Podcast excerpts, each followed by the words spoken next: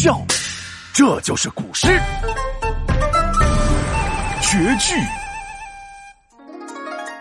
杜甫在草堂把春色看，黄鹂在绿柳枝头上下窜。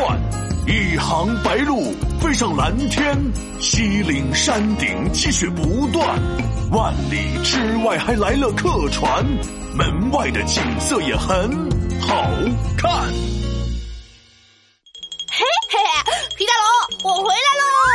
怎么样？第一次和同学们出去春游，没有我皮大龙的陪伴，是不是有些孤单、寂寞、想念、不知所措呀？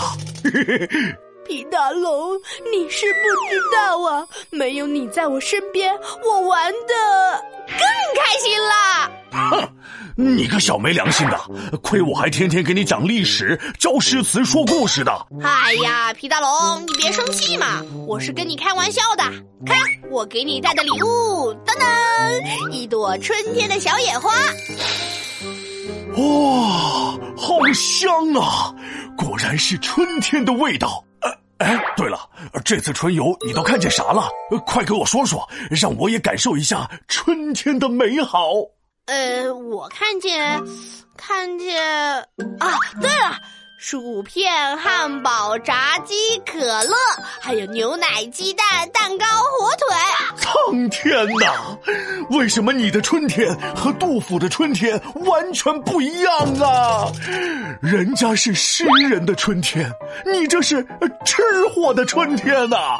杜甫的春天，诗人的春天，那是什么春天呀？杜甫在成都草堂里写过一首诗来描写春天，叫做《绝句》，你听听：两只黄鹂鸣翠柳，一行白鹭上青天。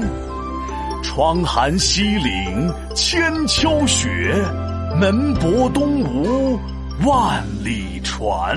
呃，和本天才的春天好像差别是有点大。你看这首诗的第一句，“两个黄鹂鸣翠柳”，两只黄鹂鸟在翠绿的柳枝间叽叽喳喳的鸣叫，是不是一下子就感觉到了春天的生机？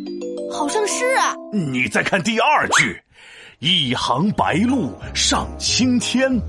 一群白鹭鸟排成了一行，飞上了湛蓝的天空。那身影是不是跟我皮大龙一样帅？哎，皮大龙，你这个个头和这个长相没有办法叫帅吧？闹闹，哎，算了算了，也别纠结我潇洒不潇洒的问题了。你学学杜甫，把眼睛再放远点看。多远？先从窗户往外看。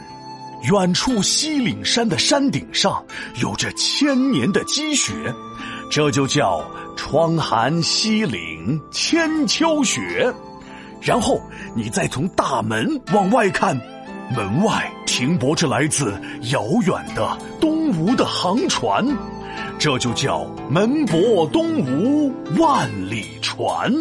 嗯，东吴在哪里呀？东吴就在现在的江苏、浙江一带。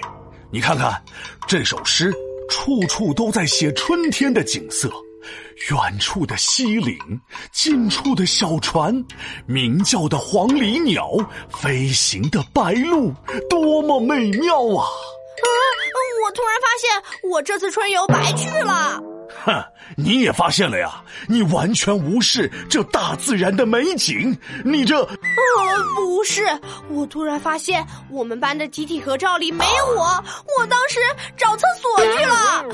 啊！啊！皮大龙敲黑板，古诗原来这么简单。黄鹂停在柳枝间鸣叫，白鹭飞往蓝天在嬉闹。推窗看见西岭山顶雪，开门发现东吴船来到。听我认真来一遍，起。绝句，唐，杜甫。两个黄鹂鸣翠柳，一行白鹭上青天。窗含西岭千秋雪，门泊东吴万里船。